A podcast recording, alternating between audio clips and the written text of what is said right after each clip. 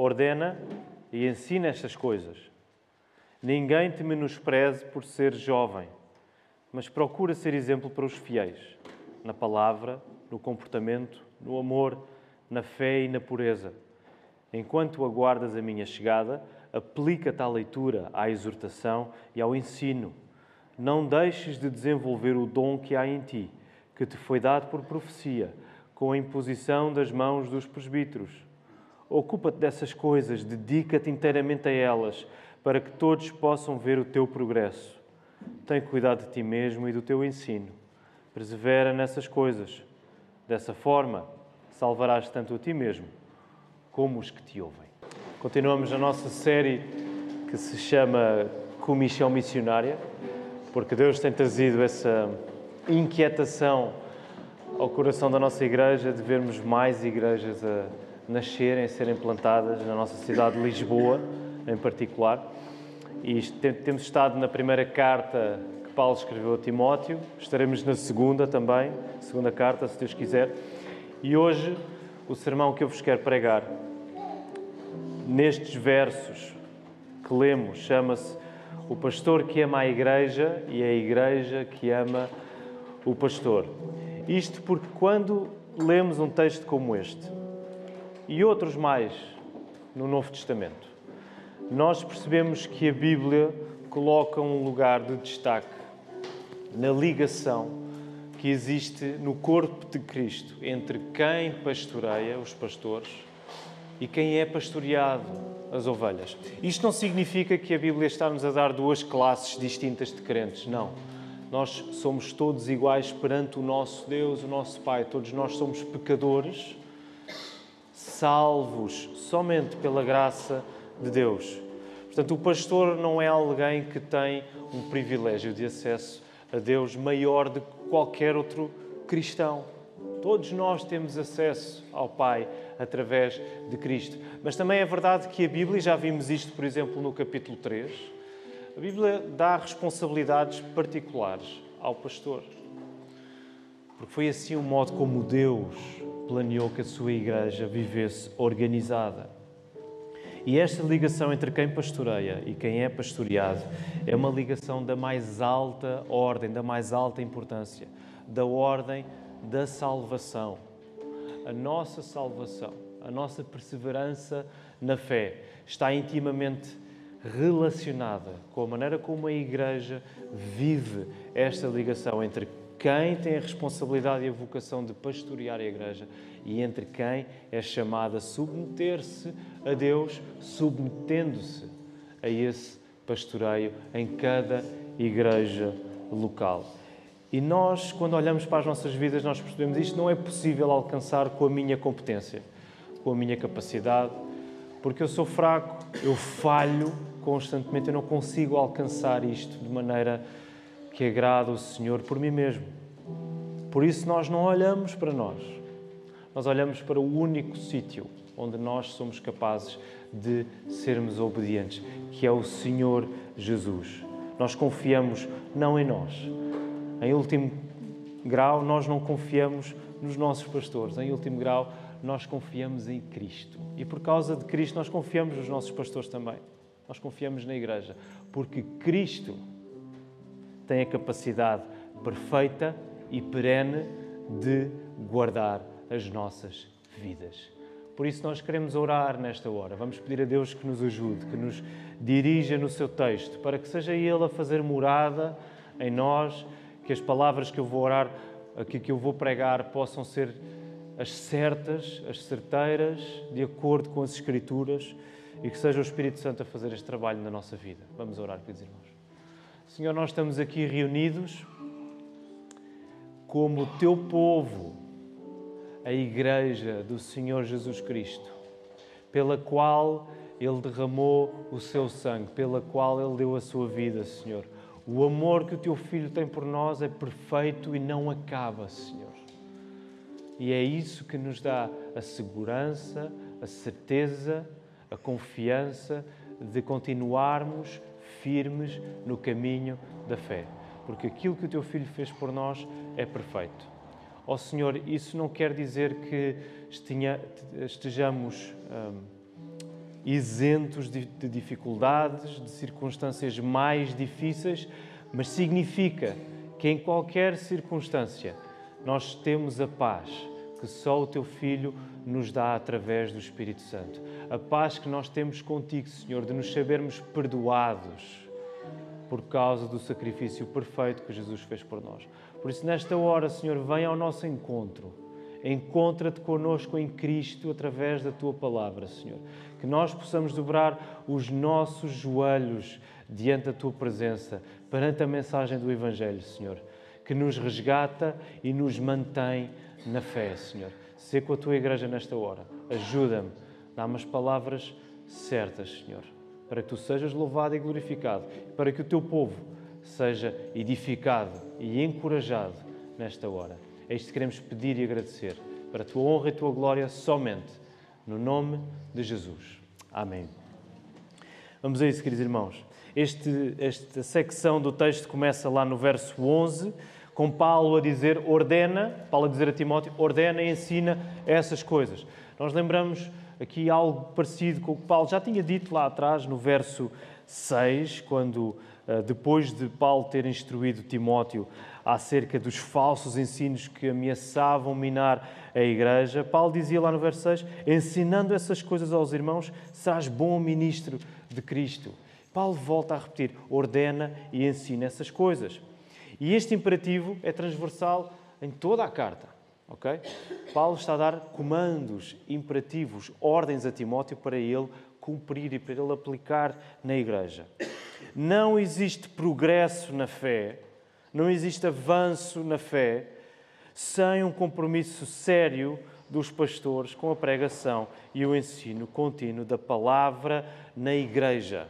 Nós não podemos viver a nossa vida ingenuamente a achar que se não houver um compromisso sério em cada igreja local com o ensino da palavra, com a pregação da palavra, que é dada prioritariamente aos pastores, nós não podemos achar que sem isso nós vamos estar numa posição de podermos continuar firmes na fé, de avançarmos, porque nós precisamos da palavra.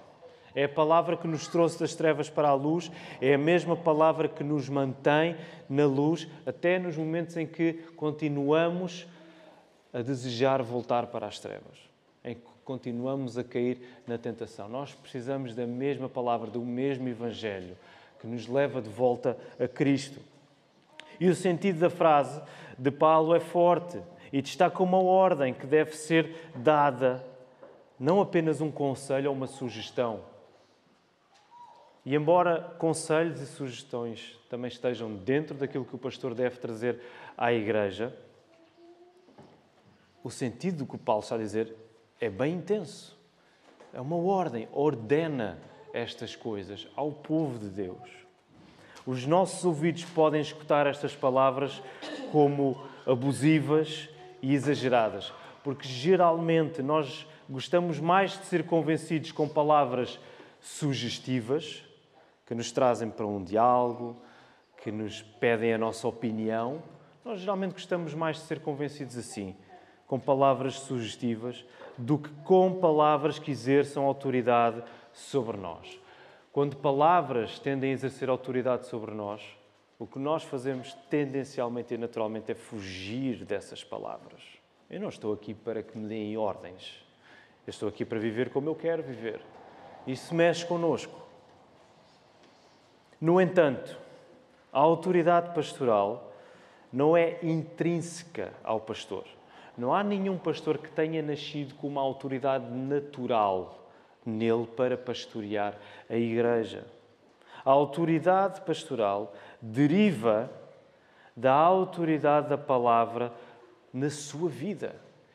É só na medida em que o pastor se submete ao texto das Escrituras da Bíblia, primeiramente na sua vida, que a Igreja pode e deve reconhecer a autoridade que ele tem para pastorear o povo de Deus, porque Ele não vai pastorear de acordo com as suas preferências ou opiniões, Ele vai pastorear de acordo com o que a palavra diz. Porque a palavra final na igreja é a palavra de Deus, a nossa autoridade última é a palavra de Deus. O pastor tem autoridade na medida em que se submete à autoridade última, que é a Bíblia.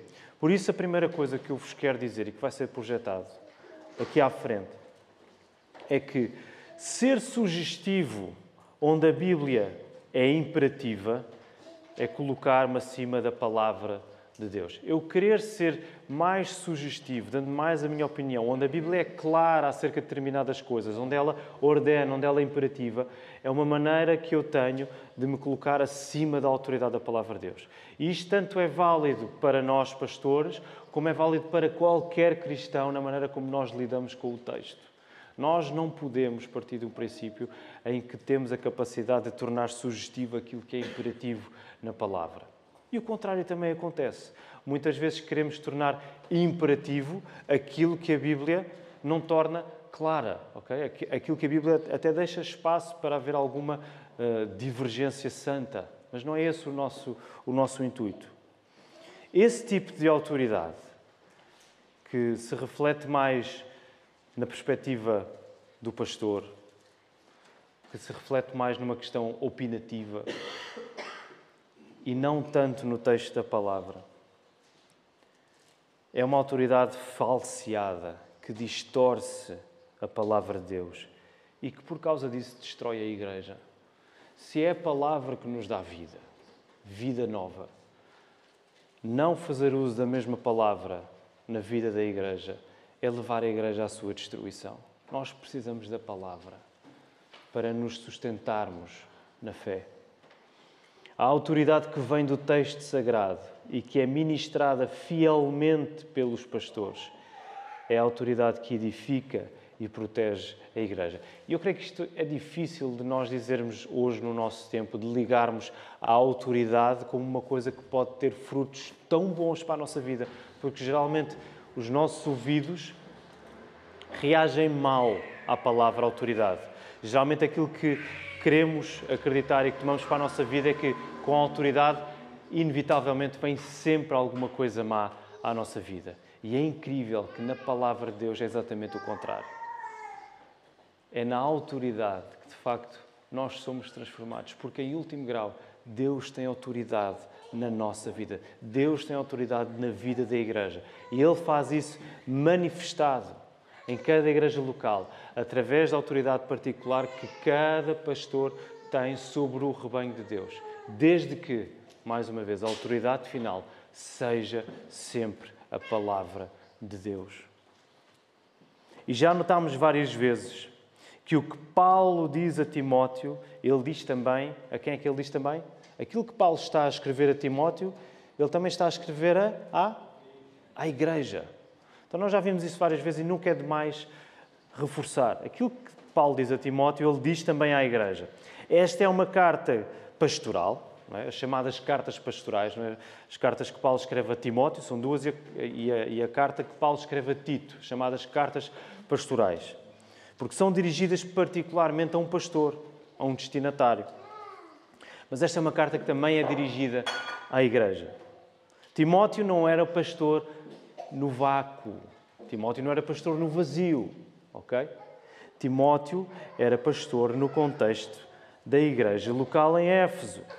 Nesse sentido, é interessante que Paulo, quando ele diz que ninguém menospreze Timóteo pela sua juventude, lá no verso 12, Ninguém te menospreze por seres jovem. Quando Paulo escreve estas coisas para Timóteo ler, Paulo está a colocar os ouvintes, toda a igreja em Éfeso, sintonizada com este aviso que ele está a dar a Paulo.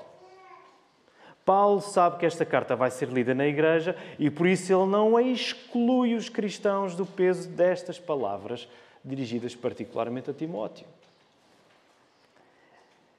É como se Paulo estivesse a dizer indiretamente à igreja. Ele escreveu, ele acabou de escrever a Timóteo: Ninguém te menospreze por tu ser jovem. É como se ele estivesse a dizer à igreja: Meus irmãos, igreja em Éfeso, não menosprezem o vosso pastor por, por ser jovem. O aviso não era só para Timóteo, o aviso também era para a igreja, que era pastoreada por aquele jovem pastor. Não menosprezem o vosso pastor. Se Timóteo tem de desejar e tem de trabalhar para ser tudo o que Paulo está a ordenar, Paulo está a dizer muita coisa. Tu tens de fazer isto. Tu tens de te aplicar, tu tens de ser este tipo de pastor. Se Timóteo tem de desejar e trabalhar tudo isto, a igreja tem de desejar e tem de trabalhar para que o seu pastor observe o que está a ser dito a seu respeito. Isto é incrível, queridos irmãos. Isto coloca-nos numa posição de grande humildade. Pelo menos eu reconheço esse meu erro no passado, esse pecado de olhar para os pastores que me pastorearam antes numa perspectiva puramente utilitarista, puramente consumista, de olhar para o pastor de braços cruzados e ver, vamos ver se ele faz as coisas bem feitas. É porque se não fizer, eu vou ser o primeiro a apontar. Eu vou ser o primeiro a dizer que este homem não é assim um pastor tão fiel. Isso é tão triste, porque a avaliação que devia ser primeira na minha vida estava virada para os outros. Portanto, a igreja é chamada a desejar com tudo o que ela tem que os seus pastores sejam homens fiéis porque a Igreja vai ser o beneficiário direto disso.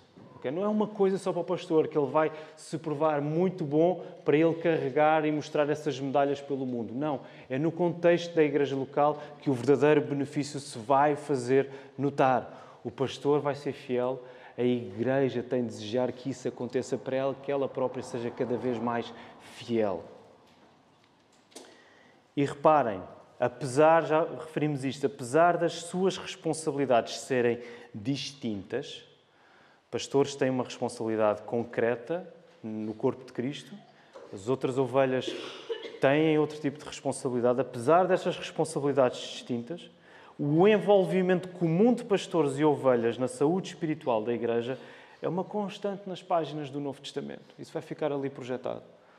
O envolvimento quer de pastores, quer de todos os cristãos que compõem a Igreja. É uma constante nas páginas do Novo Testamento que mostram como é que a saúde espiritual deve ser construída. Portanto, nenhuma igreja deve estar à espera que o seu pastor faça tudo. Ele tem a responsabilidade primária e principal de pregar a palavra, de ensinar a igreja, de exortar a igreja, de trazer o evangelho para a igreja.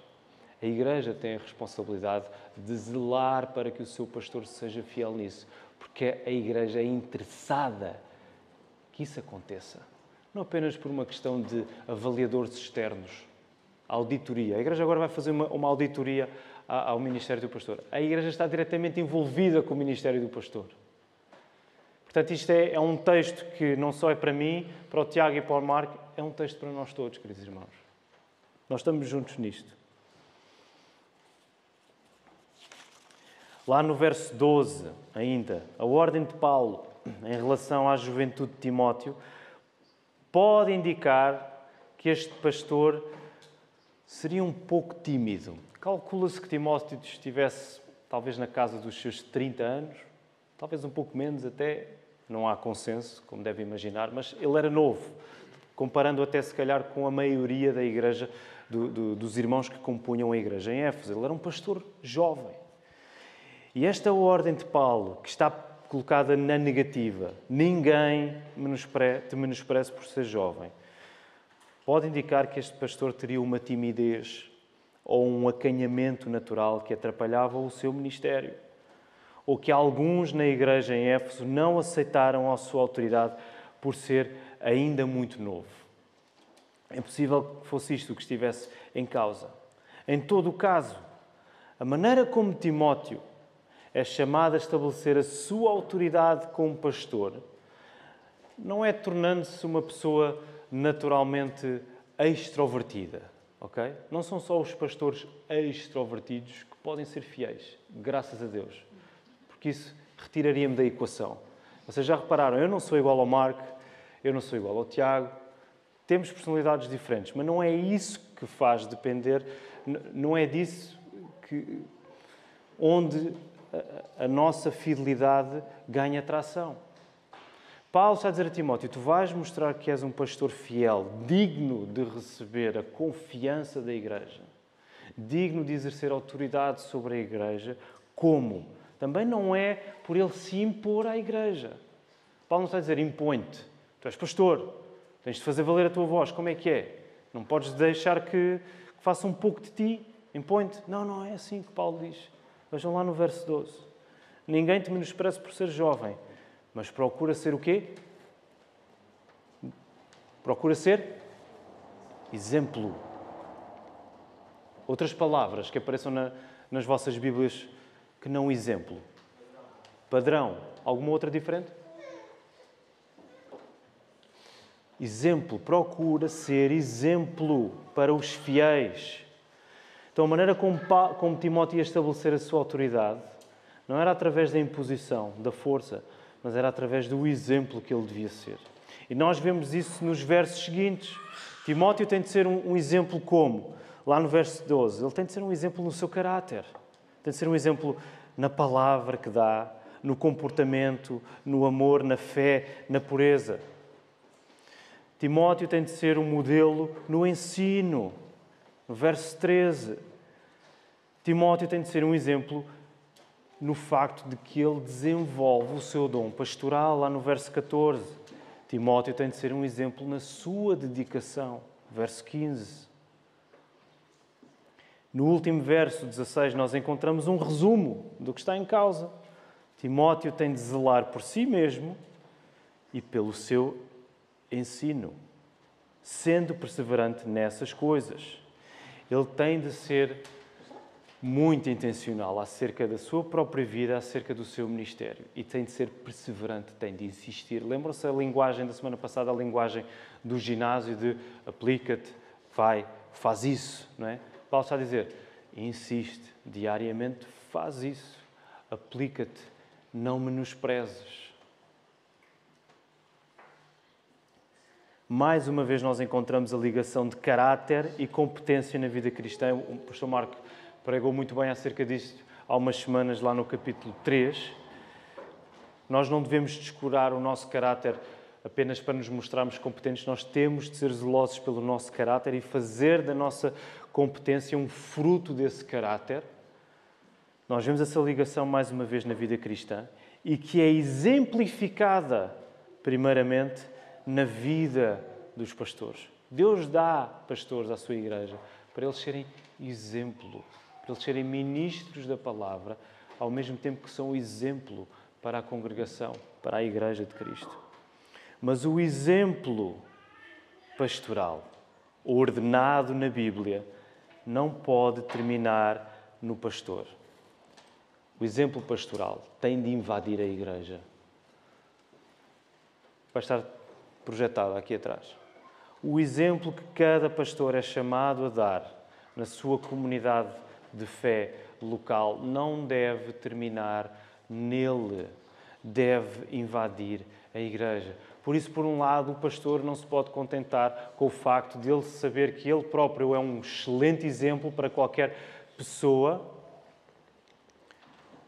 e não se preocupar em que a igreja siga esse exemplo. No coração do pastor deve estar o facto de ele querer ser um exemplo para que outros sigam esse exemplo, para que outros cresçam. Por outro lado, ao mesmo tempo, a igreja não se pode contentar em ter um pastor pode dizer ele é um exemplo e isso não ter qualquer tipo de influência na sua vida. Isso também não pode acontecer.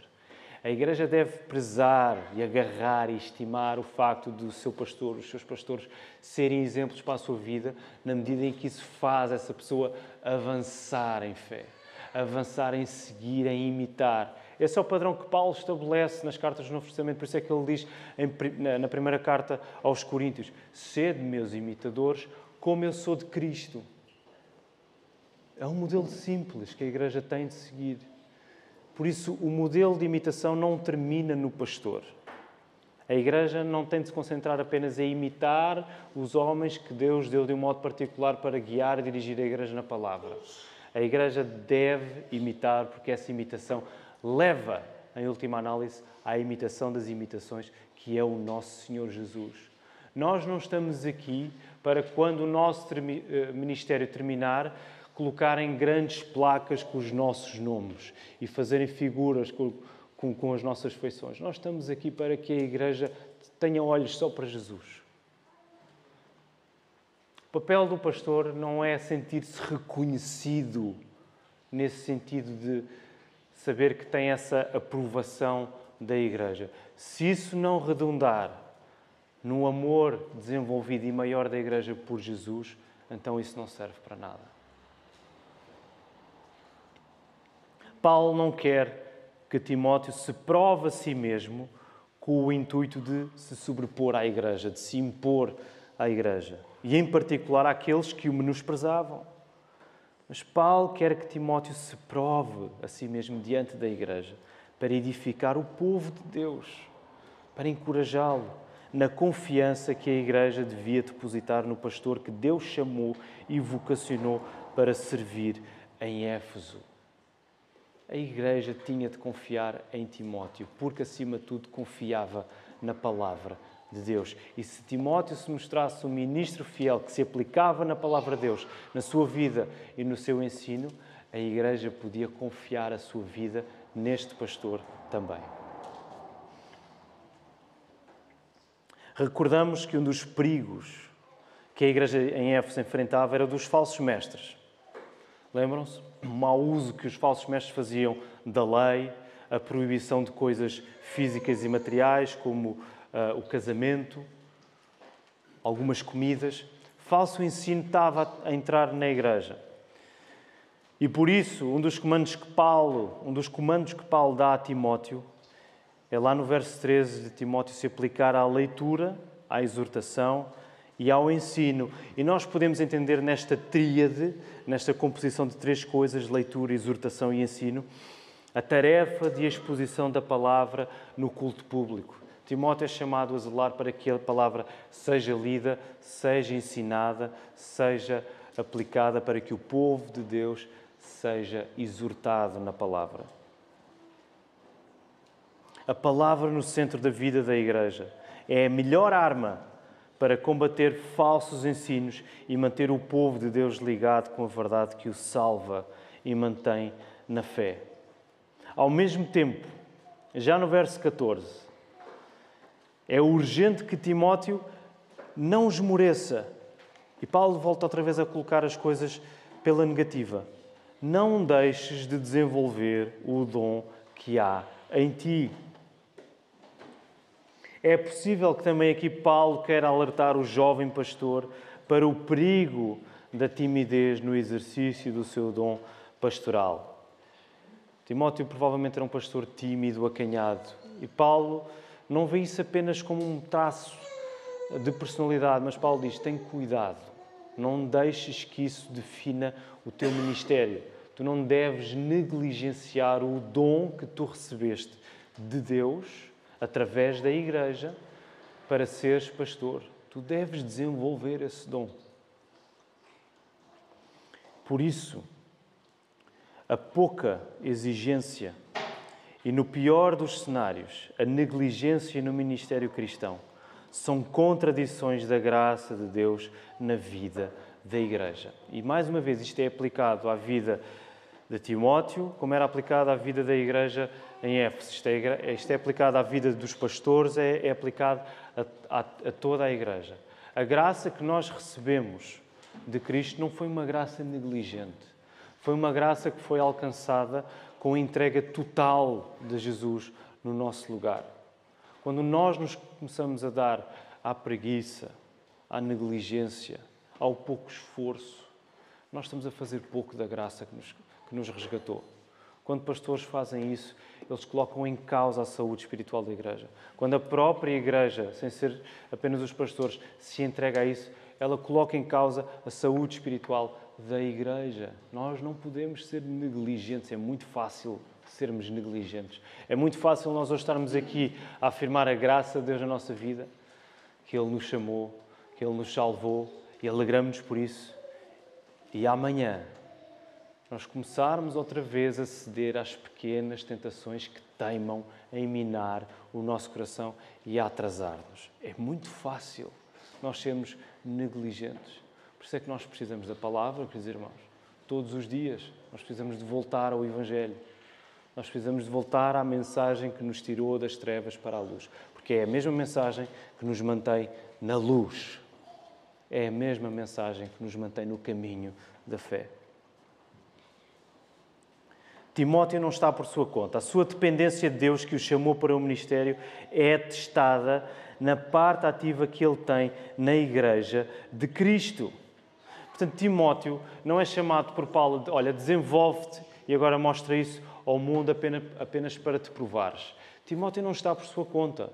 Ele sabe que o seu desenvolvimento, o seu progresso tem de ser visto aos olhos da sua própria igreja local para a edificação do corpo de Cristo. É claro que muitos de nós, a grande maioria dos pastores, não vão ser nenhum Tim Keller. Desta semana recordávamos o seu ministério extraordinário.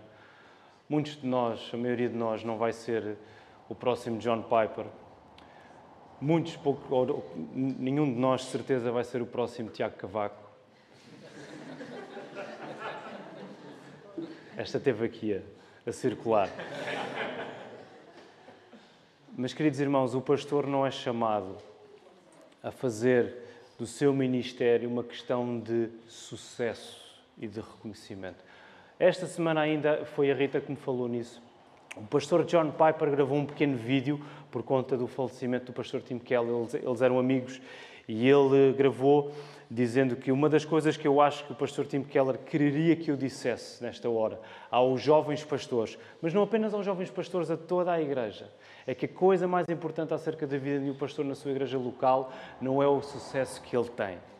Não é como ele dizia quando os discípulos regressavam até Jesus depois de terem expulsado demónios e feito muitos milagres e diziam: Senhor, nós estamos a curar doenças, os, os demónios estão-se a submeter a nós, muitos milagres estão a acontecer. E o que é que Jesus disse? Não vos regozijeis por causa dessas coisas, mas que a vossa alegria esteja no facto do vosso nome estar escrito nos céus. A coisa mais importante para uma igreja é que o desejo maior do seu pastor, a alegria maior do pastor, não seja o sucesso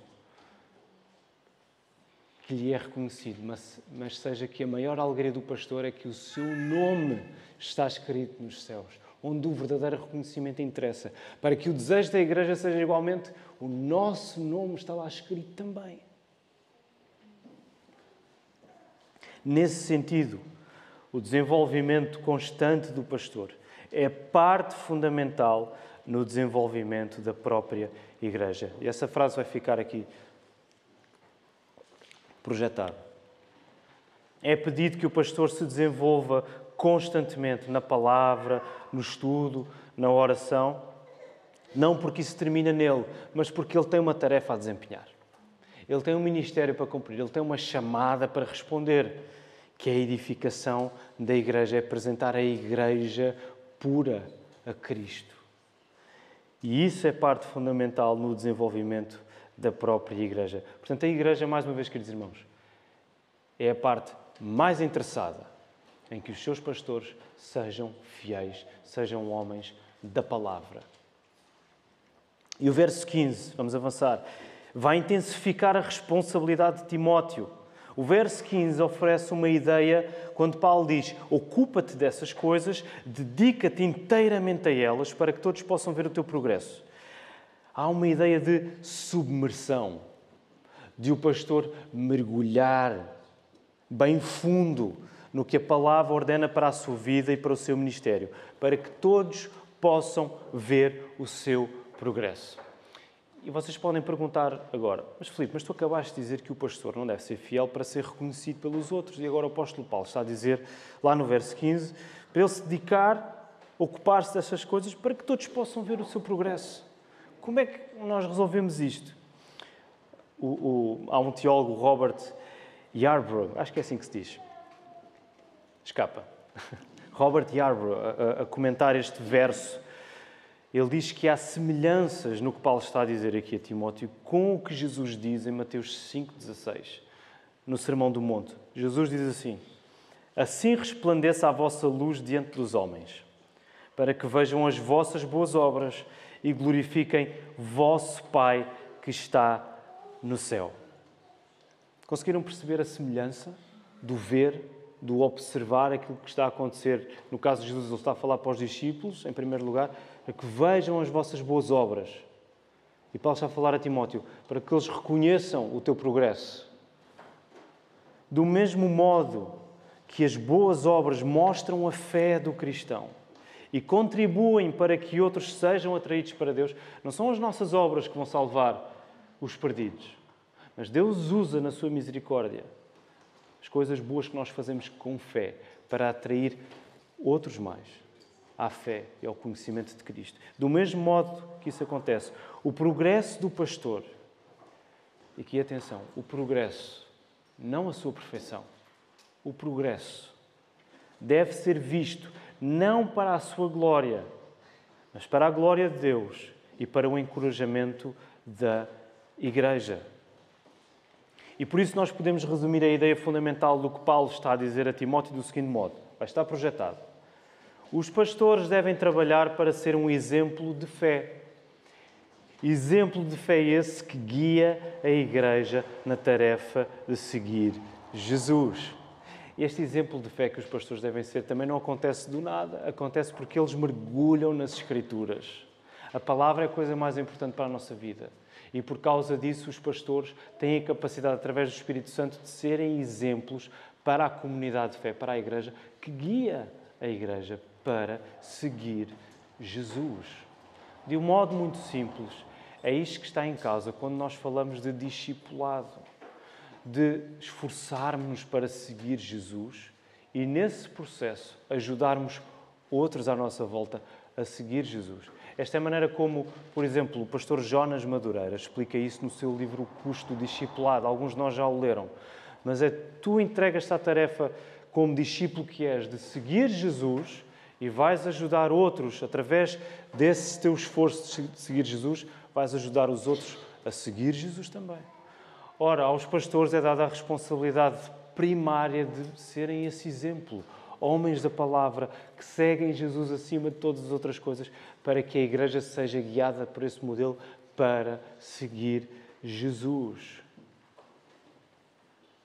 E o objetivo de tudo o que Paulo está a comandar a Timóteo, como começou este sermão, está dentro do plano maior de salvação de Deus para o seu povo. Vamos voltar a colocar os nossos olhos no verso 16. Paulo termina esta secção dizendo: tem cuidado de ti mesmo e do teu ensino. Persevera nessas coisas.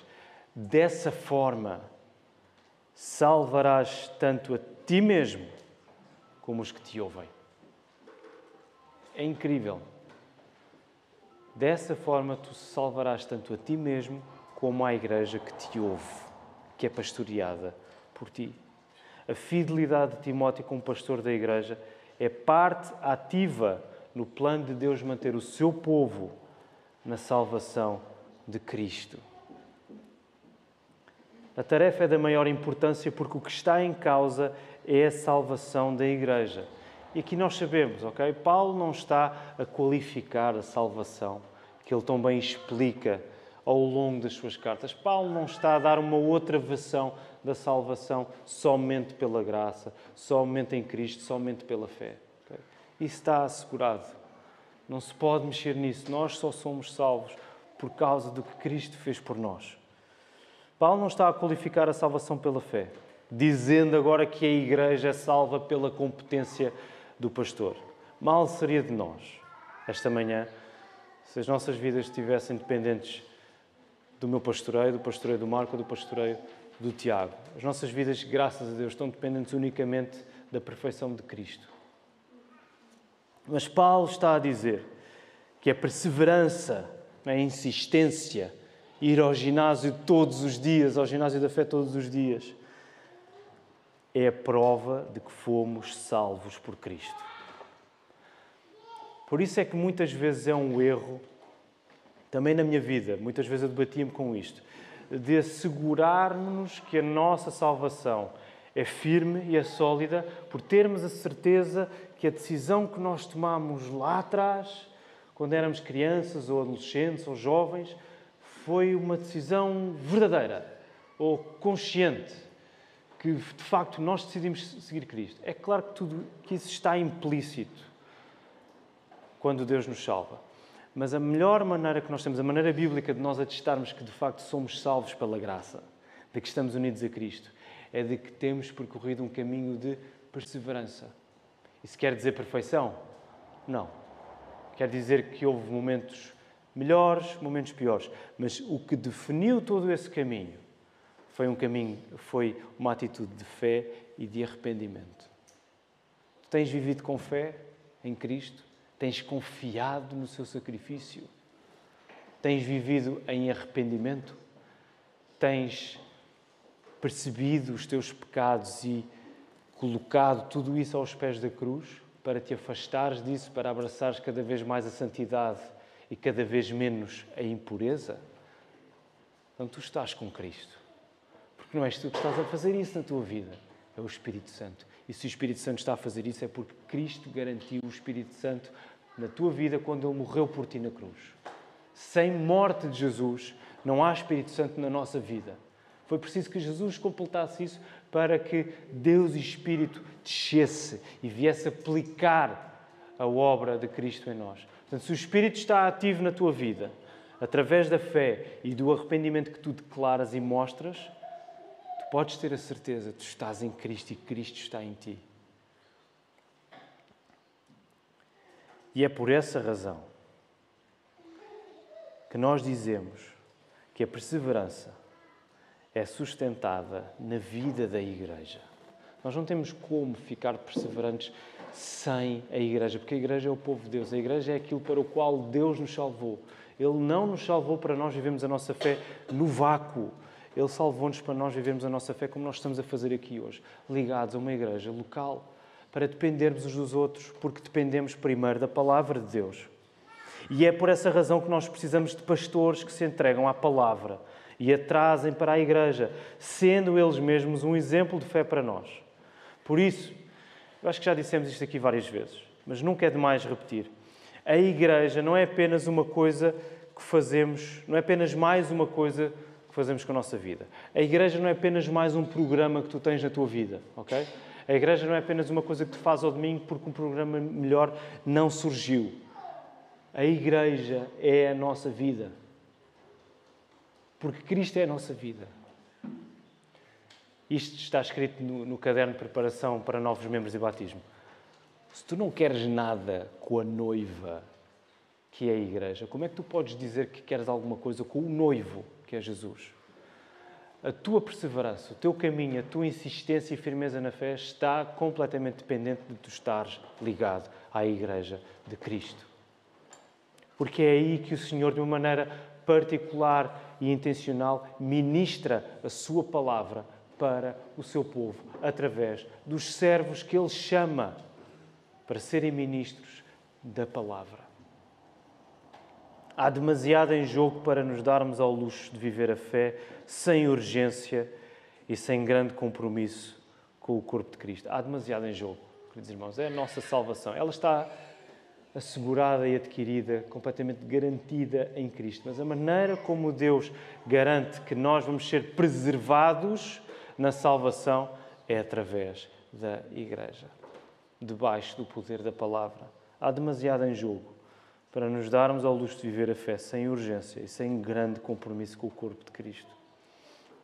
E para terminar, queridos irmãos, este sermão, mais uma vez, não é para pastores apenas, apesar de uma grande responsabilidade ser colocada sobre eles nestas palavras de Paulo. Este é um sermão para toda a Igreja, porque a Bíblia é para toda a Igreja. Portanto, não há umas partes que nós podemos. Uh, passar e dizer, não, esta é é para os pastores, não preciso meditar nisto hoje. A Bíblia, toda a Bíblia é para toda a Igreja. E nós somos gratos a Deus, porque nós temos tido a graça, porque é só graça, não é nenhum mérito nosso. Nós somos gratos a Deus por termos tido a graça de viver a fé em amor aqui na nossa igreja local, onde pastores pastoreiam com a autoridade da palavra e onde ovelhas se submetem a esse pastoreio, ainda que imperfeitamente. E é importante nós frisarmos isto, não para darmos uma desculpa de que podemos continuar na imperfeição sem qualquer problema, mas para dizer que, de facto, nós não temos como ser perfeitos já, porque nós lutamos ainda contra o nosso pecado. Portanto, esperar perfeição já seria um peso sobre nós que nós não poderíamos suportar. Mas nós devemos ser sérios e fiéis para, afirmando a nossa imperfeição, quer dos pastores a pastorear, quer das ovelhas a serem pastoreadas, nós afirmamos a necessidade de avançar. Nós não queremos ficar no mesmo lugar, nós perseveramos, nós progredimos.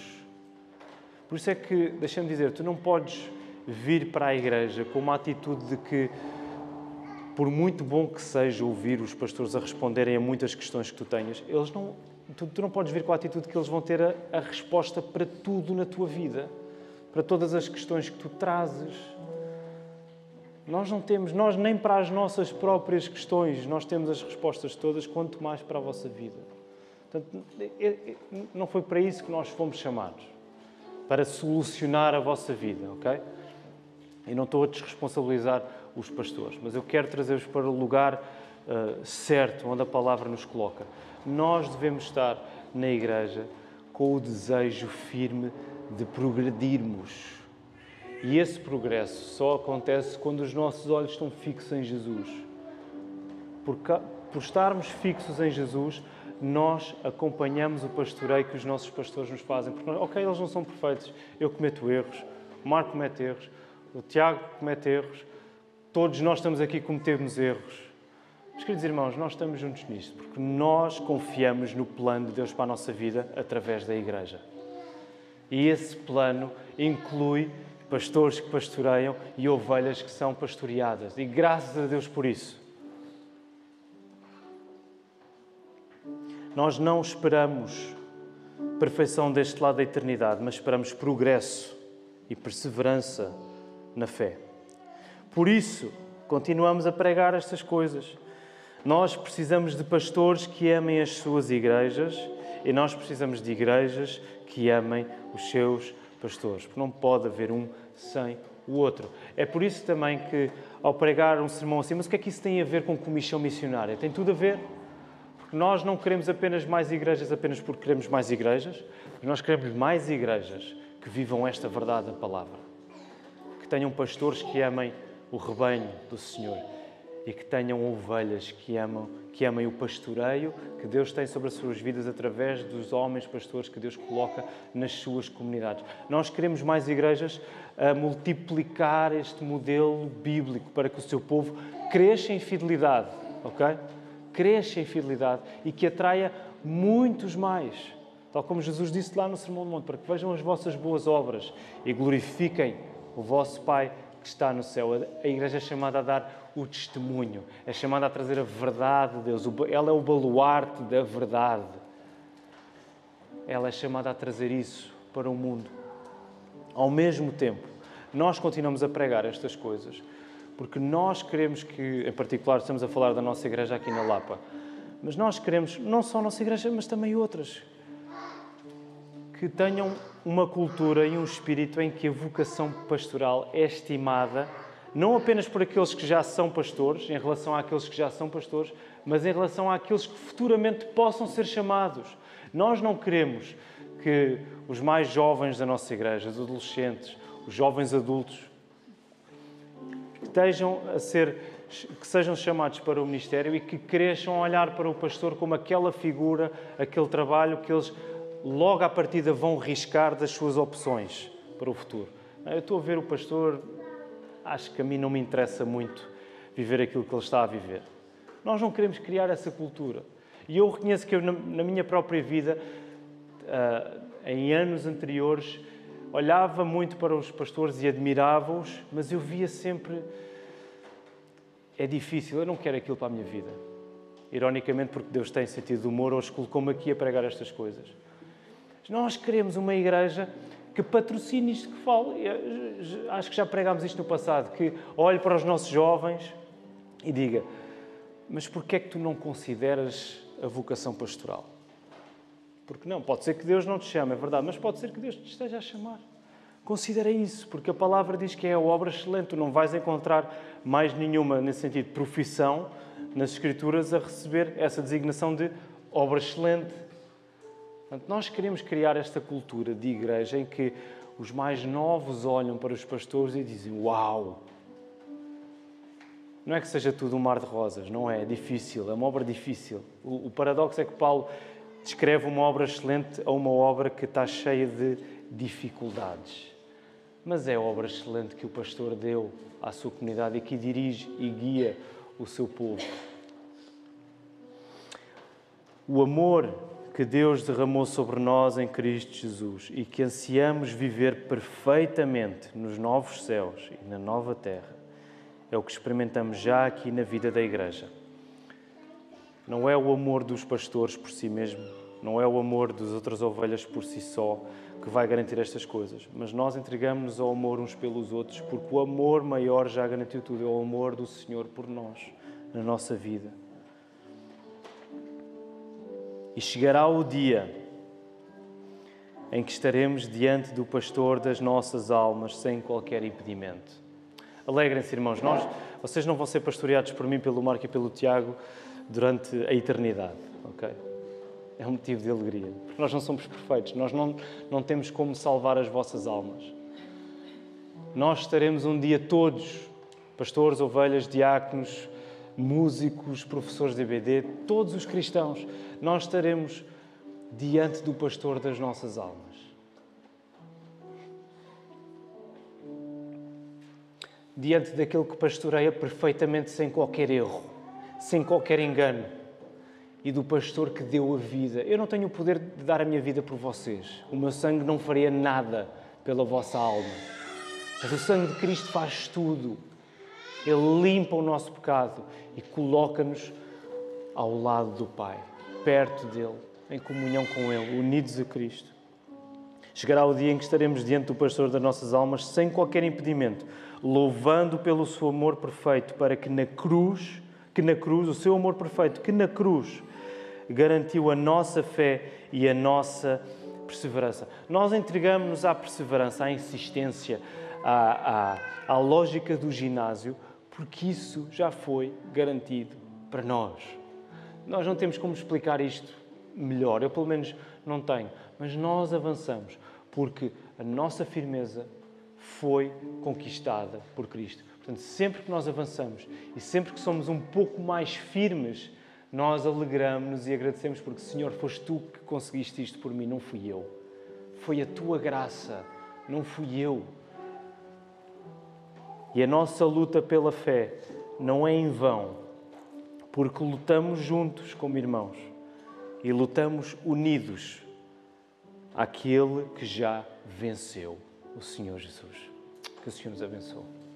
Vamos ficar em pé, vamos voltar a louvar cantando.